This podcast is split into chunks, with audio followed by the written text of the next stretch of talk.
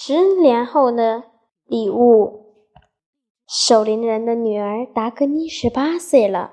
她第一次离开挪威西部的大森林，来到了首都奥斯陆。第一次参加一个在公园举办的露天音乐会，白桦树上闪着眼睛的彩灯，庄严华丽的舞台，交响乐的。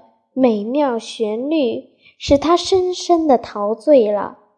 忽然，他坐直了身子，睁大了眼睛。他似乎不相信自己的耳朵，因为台上报幕的人分明在向观众报告：下一个节目就是我们挪威的音乐大师爱德华·格里格的得意之作，献给守灵人的女儿达格妮。这是怎么一回事呢？这个著名的音乐家怎么会知道他的名字，而且将一支乐曲献给他呢？起初，由于心情激动，他无法静下心来听音乐。渐渐的，他不由自主地沉浸在了乐曲当中。他仿佛听到了森林的喧哗、大海的咆哮、小鸟的鸣唱。牧童的笛声，啊！他明白了，他想起了十年前的一件事儿。那时，她还是一个八岁的金发小姑娘。秋天，她提着篮子到森林中去采野果，在林间小道上遇到一个穿着风衣的人正在散步。那人虽然是城里人。却异常和气。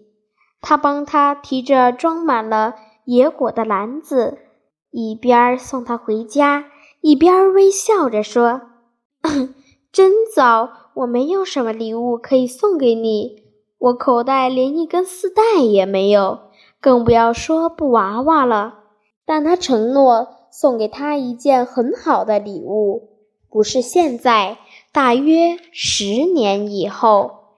当他渐渐长大的时候，有时会微笑起来，想起那次相遇，期待着那件礼物。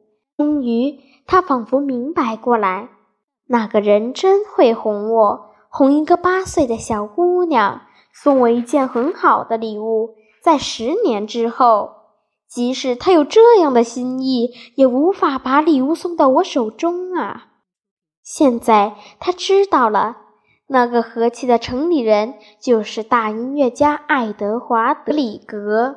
他信守了十年前的诺言，而且用这样奇妙的方式，他的乐曲会传遍四方，也就将礼物送给了他。这是最好的礼物，对于一个十八岁的少女来说，这是比华美的衣服、漂亮的项链更珍贵的礼物。达格尼听完乐曲，泪眼泪流满了双颊。